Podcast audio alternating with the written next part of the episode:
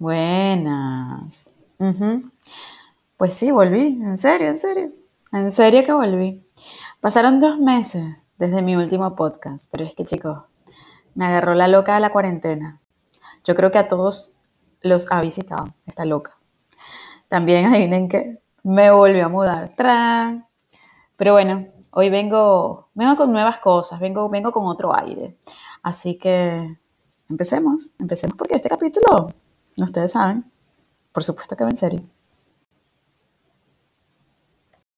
Sí, tan en serio como que a Soda Stereo lo versionan en cumbia. Y como que este es mi nuevo podcast llamado Es en serio. Un podcast enfocado a todas esas historias que no podemos creer. Pero el hecho de que no las creamos no quiere decir que no existan. También te cuento un poco del mundo y todo lo que está pasando. Y tips para que tu vida sea mucho más fácil. Mi nombre es Isiel y los estaré acompañando por los siguientes minutos.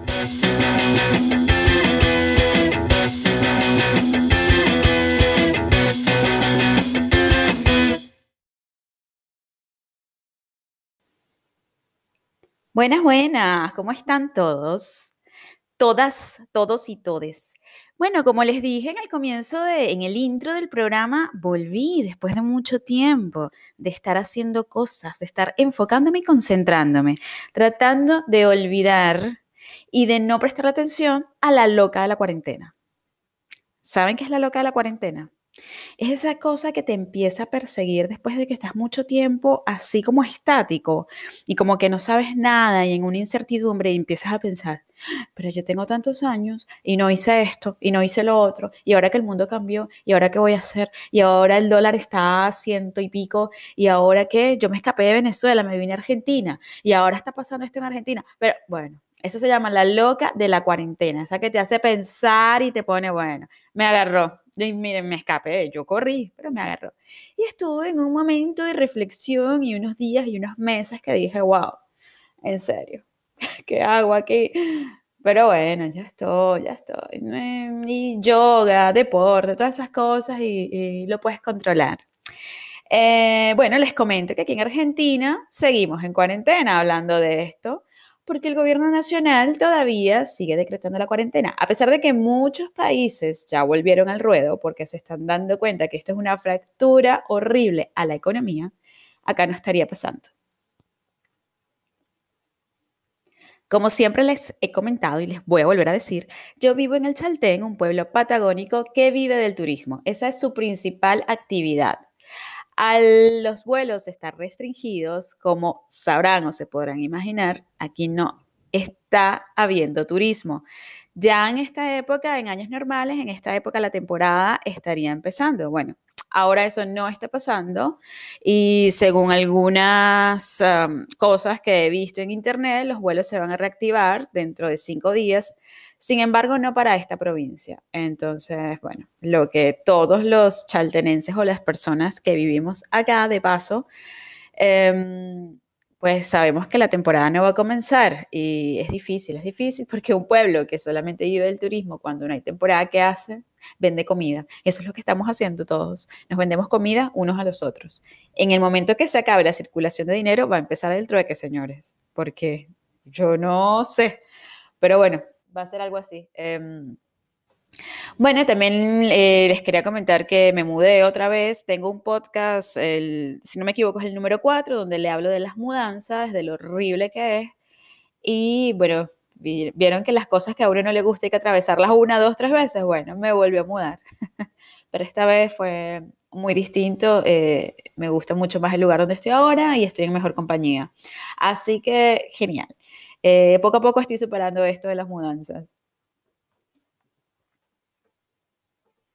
Hoy les traigo información eh, alrededor de lo que está pasando, como siempre, la cuarentena sigue siendo nuestra realidad em, en Argentina y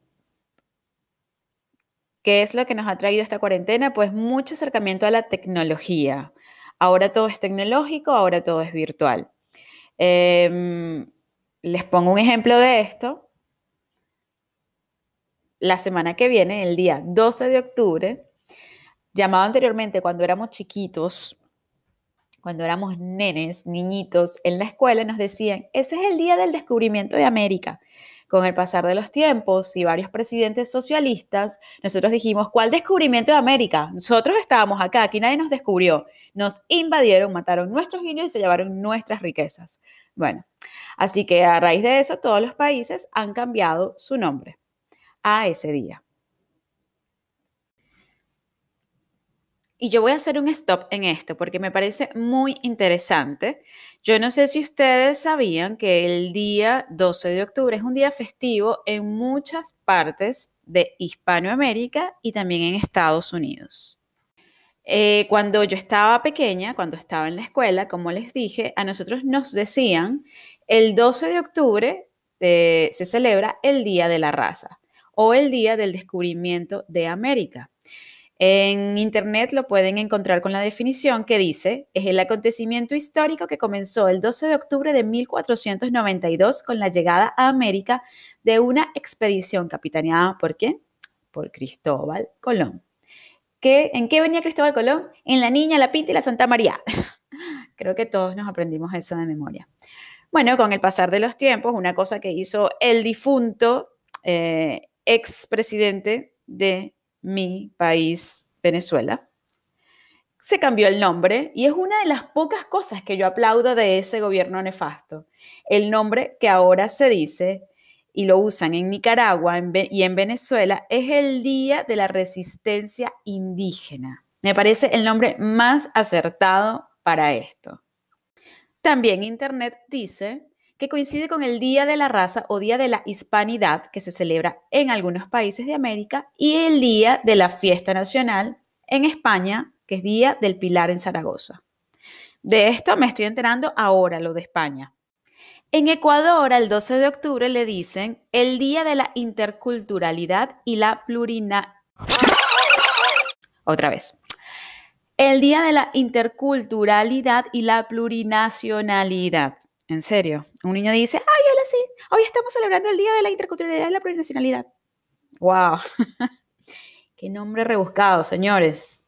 Y en Argentina, el 12 de octubre se conmemora como un recuerdo del momento histórico en que las personas de Europa Occidental llegaron por primera vez al continente. Acá se llama el Día del Respeto a la Diversidad Cultural. Mira qué pola hay Argentina, ¿eh?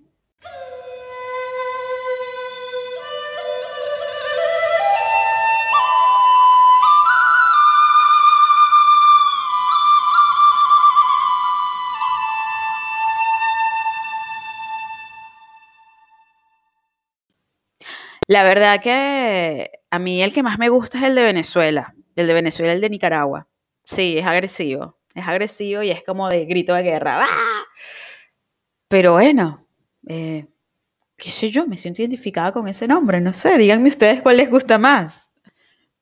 Y bueno, en Estados Unidos eh, también recibe el nombre del Día de la Raza, y también es eh, en honor o conmemoración al día de el, la el supuesto descubrimiento de América. Eh, bueno, todos hemos visto esto en historia, es un día muy importante para todos, siempre lo fue de un punto de vista y desde que los presidentes socialistas invadieron el continente suramericano, me parece que cambió un poco la óptica, lo cual, como les dije antes, lo aplaudo, porque la realidad es la realidad. Y esto me recuerda a una historia que eh, una vez viajando en Estados Unidos eh, conocí a una chica eh, nativa de allá y quien ellos, los estadounidenses, suelen celebrar el Día de Acción de Gracias. Y creo que todo el mundo, o lo que nosotros aprendemos de la película hollywoodense, es que se reúnen las familias y comen y, y nada, es como una cena especial que ellos tienen anualmente. Bueno, esta chica nativa que conocí en Estados Unidos me dijo, esto es muy parecido a lo que le pasa a ustedes con el día del descubrimiento de América. En realidad, esto es una historia parecida a la de ustedes del 12 de octubre, que es cuando un barco llegó con más de 100 colonos ingleses y compartieron con los indios de acá y bueno, tuvieron como un intercambio de comidas. Y no fue así, dice ella. En realidad la historia es que ellos llegaron, le quitaron lo mismo de siempre, les quitaron las riquezas, las semillas, los pusieron a trabajar. Bueno, lo mismo de siempre. Y bueno, es muy loco, es muy loco pensar en esto. Ojalá, si esto es real, lo que esta chica me contó, eh, puedan hacer honor al nombre como nosotros lo hicimos cambiándole el nombre de el día del descubrimiento de América. No, señores, no. Y por otro lado, justamente ese día es el día del cumpleaños de El Chaltén, el pueblo patagónico donde yo vivo. Este es el segundo pueblo más joven de Argentina. No me van a creer, pero este pueblo tiene 35 años. Por eso es que tenemos internet desde apenas hace cuatro años. no, no es por eso, es porque en mucho, por muchos años se quiso conservar esta cosa natural que hay acá y nadie le daba medio peso al Chaltén, nadie apostaba nada por este lugar por pues lo lejos que es. Pero ahora es una mina de oro. Los que llegaron hace 30 años y compraron su terrenito acá, mire, gente visionaria, gente que, que vio lo que se venía. Bueno, el lunes es el cumpleaños número 35. Normalmente todos los días acá se hacen, todo, perdón, todos los aniversarios se hacen actividades chéveres, divertidas, como que te regalan plantitas, hacen un super asado con eh, los gauchos que serían como eh, la gente que está en el campo, ¿no? Ellos hacen un super asado como gratis para todo el pueblo, hay como un montón de compartir. Pero gracias a qué, adivinen a qué.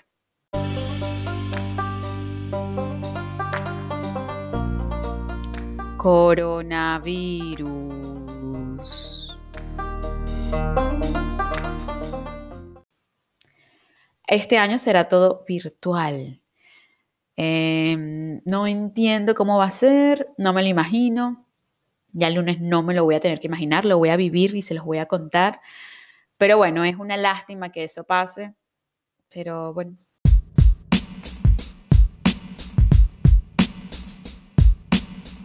¿Puedes creer y que va y, va a haber joda por, por Zoom nomás? ¿Podés creer vos eso? Qué divertido que va a estar. Y más o menos eh, mi podcast viene con este tipo de información, todas estas cuestiones tecnológicas que la tecnología, como siempre he dicho, nos acerca de la gente que tenemos lejos, pero nos aleja de los que tenemos cerca. Eh, es muy loco, es muy contradictorio. Pero bueno, ahora todas las actividades y todas las cosas que hacemos en nuestra vida, el 50% o más son basadas en tecnología. Y así como esta, esta celebración de los 35 años del pueblo va a ser virtual, hay muchas cosas que son virtuales todos los días para todos. Lo que antes no era virtual, ahora todo lo hacemos virtual, ¿sí? Eh, yo creo que la sociedad, la tecnología, el mundo vino preparándonos para esto durante años em, y bueno, ahora nos tocó usarlo. Pero por eso les digo, esto es muy raro, todo vino orquestado, ya todo estaba listo para este momento. Eh, bueno, no voy a entrar en cosas conspirativas que ustedes saben que me encantan y después no salgo de ese hueco negro. Eh, como les venía comentando, eh, yo no sé si para la gente que está fuera de Argentina escuchó la noticia sobre el diputado kirchnerista Juan Emilio Ameri, quien, bueno, él era parte del Congreso de Argentina y estaban en una sesión virtual a través de Zoom. En algún momento se les fue el internet se acercó su novia, esposa, chica, yo no sé qué es esto, porque de verdad que yo de la política no la sigo mucho, pero bueno, se acercó, se acercó a él cuando él estaba. A este señor jamás, jamás se le ocurrió voltear la cámara, cerrar la computadora, ponerle un papelito a la cámara, algo. Y la chica, según las declaraciones de él mismo, eh, le estaba mostrando las nuevas prótesis que se hizo, prótesis mamaria. Y bueno, de ahí se generó una cosa que hasta me da asco comentarla. Se los digo en serio, es algo que puede ser muy normal entre dos parejas natural, pero que tú estés en una sesión del Congreso hablando de cosas importantes y te pongas a hacer eso pensando en que nadie te está viendo, no. O sea, de lo peor. Yo creo que más bajo que eso no sé. Bueno, pero lo que les quería comentar es que vieron cómo es la tecnología. Con la tecnología hay que tener cuidado, señores. O sea, mucho más para estas personas mayores que tienen más de 40 años, que no, la tienen muy clara todavía. Eh, la tecnología es tu amiga, pero al mismo tiempo no. Eh, lo que entra en la red se queda en la red y puede siempre ser usado en tu contra. Tu vida ya no es tuya después de que perteneces tanto a la tecnología.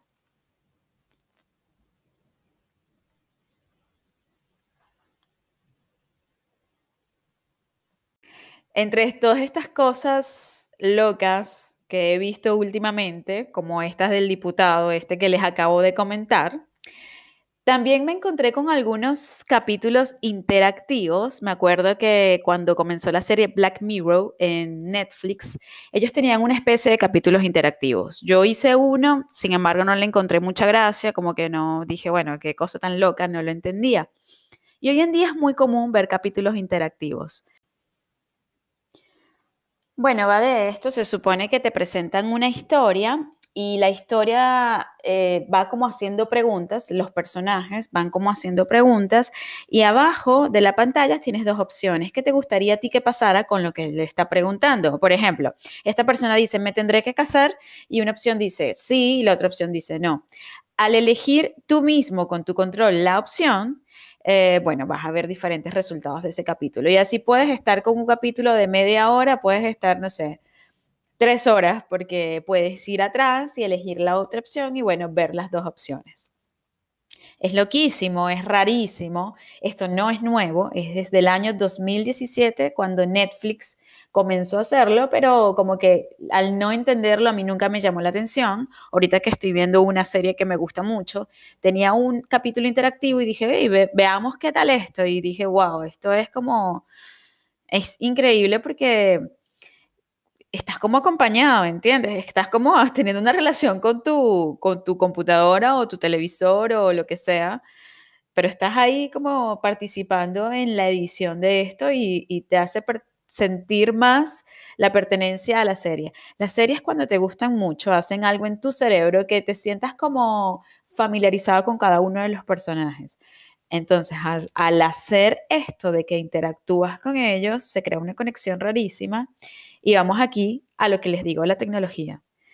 Aquí es cuando te separa de las demás personas, ¿entiendes? O sea, estás en tu casa, tienes flojera de salir, porque tienes que usar barbijo, porque no sé qué, porque la cuarentena, porque te, te quedas en tu casa viendo tu serie favorita e interactuando con los personajes. Ya está, no necesitas amigos. no, mentira, no es así, pero bueno, esa es la tendencia, ¿no? Que cada vez estemos más aislados. Otro claro ejemplo de estas cosas son los conciertos. Em, si bien ir en realidad a un concierto es un foco de contagio increíble, eh, o sea que para que vuelvan a ver recitales y conciertos va a pasar muchísimo tiempo que esto vuelva a suceder. Bueno, me parece muy impresionante esto de que ahora es normal que los músicos te ofrezcan un concierto por streaming. Em, por ejemplo, la semana que viene, a los que les gusta la Versuit Garabat, a mí me encanta ese grupo, se van a cumplir 20 años de la edición del disco Los Hijos del... Bueno, los hijos de aquí en Spotify se puede decir groserías, pero suena feo. Eh, y ellos van a hacer un concierto y venden las, las entradas, así como si fuera para un concierto normal, pero venden las entradas por streaming. Eh, y yo creo que a la gente, después de cierta edad, alguien que está escuchando este disco, que el disco, como les digo, está cumpliendo 20 años, ya no les gusta eso de ir a un recital para ver a la banda. Eso de hacer la fila, del montón de gente, de tener que trasladarse. Prefieres verlo en tu casa, ahí, tranquilito. Capaz pagas este, el streaming con varias personas y te sale mucho más económico. Se reúnen, compran unas cervecitas, lo ven en un televisor gigante y se vacilan su concierto por internet. Y este concierto se va a realizar en Buenos Aires, pero se va a transmitir por streaming. Aparte de esto, ellos ya tenían una gira programada por Europa, la cual no, por supuesto, no, no pudieron cumplir. Entonces, bueno, la entrada o el acceso, mejor dicho, para esto cuesta alrededor de 7 euros. Por lo que, o sea, yo me imagino que todos lo piensan, que es que, ay, no les estoy dando una idiota. Lo pueden pagar entre varios si lo ven, ¿no? Y lo ven entre varios. Está buenísimo para uno, está malísimo para los músicos. Pobres músicos, los músicos, e, esa es otra parte cara fea que la gente no se da cuenta en esta pandemia. Los músicos se las han visto terrible, los artistas, los, la gente del teatro. O sea, esto, la pandemia fue lo peor. Todo lo que tenga que ver con público, la pandemia fue lo peor que les pudo pasar, chicos. Sí, se han venido rebuscando de esta manera, pero saquen la cuenta, las ganancias no son las mismas ni ahí. Bueno, y aparte de los músicos y todo lo que les dije, o sea, músicos que transmiten sus conciertos por internet. Eh, series interactivas donde tú como usuario puedes decidir qué es lo que quieres ver. Eh, entrenadores, eh, de entrenadores físicos que te entrenan a través de Zoom. Clases de piano, de piano. Yo les cuento que yo quiero incursionar en esto, yo toco el piano y quiero incursionar en dar clases de piano. Y le pregunté a un amigo que está en México, que él da clases de piano y me dijo, estoy dando clases de piano virtual. Yo le dije, ¿cómo es eso? No, bueno, la gente me pone la camarita así de manera que yo le vea los dedos y vea que están haciendo una buena posición de los dedos y el resto, pues, el resto es sonido porque es música.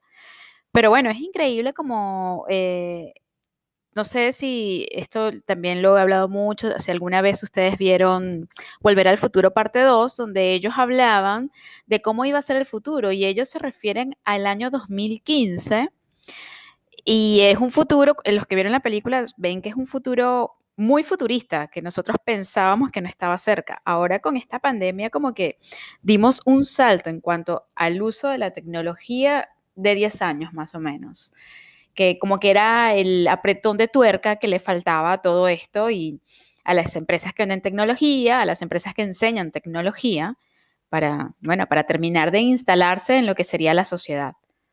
Y más o menos de eso se trataba este podcast, este episodio, donde hablaba de lo que me impresiona, lo que avanzó la tecnología en estos um, ocho meses aproximadamente, porque todo el cuento del coronavirus empezó fuertemente en marzo, pero se conocía desde enero.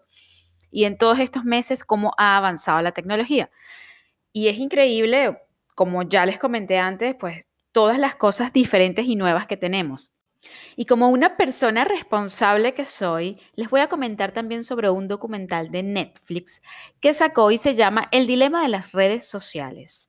Habla de tres cambios para retomar el control sobre tu vida en las redes, según Justin, quien fue el creador del botón me gusta en Facebook. Pues hay una persona que creó esto, el botón me gusta, que es como la aprobación social o el medidor de aprobación social que tenemos hoy en día todos en la sociedad. Los me gusta en Facebook, los me gusta en Instagram. Este documental habla básicamente de, cómo la tecnología manipula psicológicamente a los humanos e influencia o hacen influencia en el comportamiento de las personas. Eh, bueno, para todos es sabido y esto va a sonar como lo mismo de siempre, lo que leemos en todos lados. La vida que vemos en Instagram no es real. La vida que vemos en Facebook no es real. Y todos sabemos que estamos conscientes de que esto pasa, pero ¿qué tan conscientes estamos? O sea, ¿de verdad estamos conscientes de que nos manipulan a través de las redes sociales? En este artículo y en el documental, que en realidad el artículo es basado en el documental, habla de que la sociedad hoy en día es menos feliz y menos productiva porque son adictos, son adictos a estar viendo las nuevas publicaciones, a estar esperando la aprobación de lo que se haya publicado. También crea pánico y descompostura en las personas y en los jóvenes que están totalmente como presionados, ¿no? Con, con lo que deberían ser. Bueno, entre las claves que da esta persona para evitar estar tan pegados a las tecnologías, número uno, Cambio básico, desactiva las notificaciones.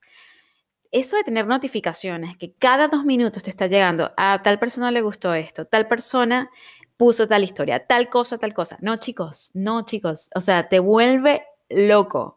En serio, desactiva, desactivar las notificaciones de Facebook, de Instagram también tiene notificaciones, de Twitter, te va a cambiar la vida. O sea, créanme lo que yo bueno, yo no tengo Facebook instalado en mi celular desde hace muchos años porque me pasaba esto, como que me llegaba todo el tiempo las notificaciones y, eh, era un estrés constante. Número dos, cambios de comportamiento. Cuanto más presente estás, menos rentable eres. ¿Qué quiere decir esto? Cuanto más presente estás en la sociedad, en un grupo, cuando llegas a una casa y sueltas el celular y te pones a hablar con la gente como hacíamos hace 20 años, cosa que los adolescentes y los niños de ahora no saben, em, usabas menos tecnología, usabas menos software, usabas menos aplicaciones pagas, por lo tanto no eras rentable. Ahora eres rentable para ellos. Cuando estamos presentes nos sentimos satisfechos, no necesitamos ningún software ni la necesidad de comprar nada. Por eso, el que estemos presentes no les resulta rentable a las redes sociales. Y el tercer punto que propone él es que cambiemos como sociedad. Un cambio individual en estos casos no hace mucho cambio. Lo ideal es hacerlo como sociedad. Yo les puedo tirar una idea de esto. Em, yo he ido a reuniones, por suerte desde hace mucho no, pero he entrado a reuniones donde hay fiestas y la gente llega y lo que hace es sentarse y conectarse al celular y decir, hey chicos, una foto, se toman una foto, lo suben en Instagram, le ponen una historia, una musiquita y bueno, ya está, con eso se hicieron la noche. No, señor, quédese en su casa entonces. No haga eso, quédese en su casa solo. Chicos, si van a compartir a una reunión, de verdad compartan. Suelten el celular, suelten la tecnología, hablen, comuníquense, conéctense, mírense a la cara. Eh, y bueno, es una de las recomendaciones que da esta persona porque dice que nosotros efectivamente somos controlados por lo que es Facebook, Facebook y Google. De hecho, eh, hay una frase que dice que es el oscuro capitalismo de la vigilancia de Facebook y Google y lo comparan hasta con la conquista española. Justo con lo que venimos hablando del 12 de octubre, la conquista española, bueno, este es el nuevo modo de la conquista española. Bueno, les dije este artículo bien resumido, sin embargo les recomiendo ver el documental que está bastante interesante porque como ya les dije, son cosas que sabemos, pero que como que de verdad no notamos el impacto que tiene esto en nosotros y en nosotros como sociedad y en lo que se viene, y más ayudados con toda esta cosa que está pasando, con el distanciamiento social, que nos queda refugiarnos en las redes sociales. Pero ¿qué pasa? Bueno, estamos todos vigilados. Eh, cierro este tema con una frase que leo en el artículo que me parece muy impresionante que dice, así como la pornografía es una imitación de la intimidad y ciertos tipos de comida rápida son imitación de la nutrición, las redes sociales se adentran en estructuras internas del cerebro que activan impulsos básicos y que nos resulta muy difícil controlar. O sea, nos volvemos adictos.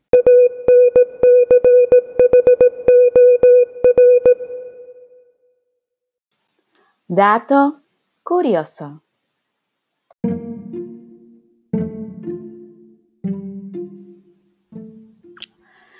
Porque la gente de algunos países de Centroamérica y del norte de Suramérica quieren hacerse llamar vegetarianos, pero comen peces. ¿Es que acaso los peces no tienen alma? ¿Cómo te sentirías si te ponen a comerte un delfín?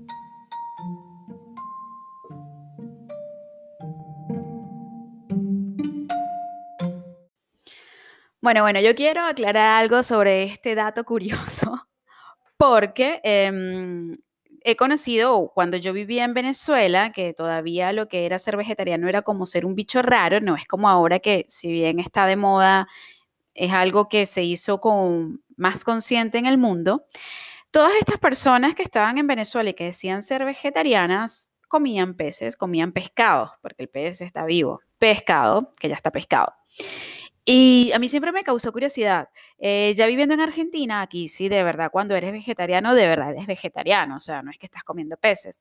Pero bueno, descubrí que aquí hay un, hay un término para esas personas y se llama pesetariano. ¿Qué les parece? O sea, son personas que no comen carne de vaca, carne de cerdo, carne de pollo, pero sí comen peces y vegetales. Serían pesetarianos.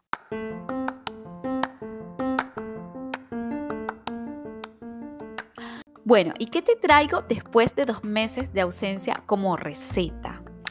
Te traigo una receta bajonera, una receta para esas tardes donde no quieres salir a comprar nada y no tienes muchas cosas en tu casa, excepto cosas live porque dices estoy a dieta, entonces no compras galletitas. Bueno, seguramente tienes pan integral, ¿verdad? Vas a agarrar ese pan integral, vas a agarrar solo una tostada, no exageremos porque nos acordamos que estamos a dieta.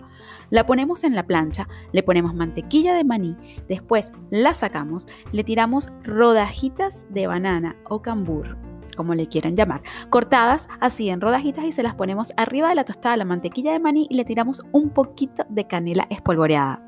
No me van a creer, pero si ustedes le ponen mucha, mucha imaginación, pensarán que se están comiendo una torta deliciosa y calórica y en realidad están comiendo algo sano, rápido y que seguramente tienen en su casa. De nada.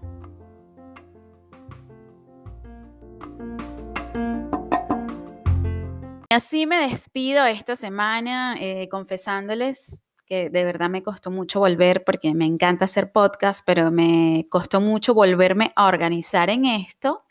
Y bueno, espero que hayan disfrutado el capítulo, que hayan aprendido que el 12 de octubre se celebra en muchas partes de América y, y, que en muchas partes tienen nombres diferentes dependiendo de lo resentido que estaba el presidente en el momento que quiso cambiar el nombre. Y de la tecnología, que es súper buena para unas cosas, porque tenemos acceso a absolutamente todo, pero nos está alejando muchísimo unos de los otros, como sociedad, como personas pensantes y como esto de recordar que en la unión está en la fuerza. La tecnología nos desune, aunque ustedes crean lo contrario. Bueno, les mando un beso, nos vemos la semana que viene. Voy a venir con una historia, porque las historias como que se desaparecieron en esta nube de no poderme organizar con el podcast, pero van a volver y venimos con más. Tengan una hermosa semana.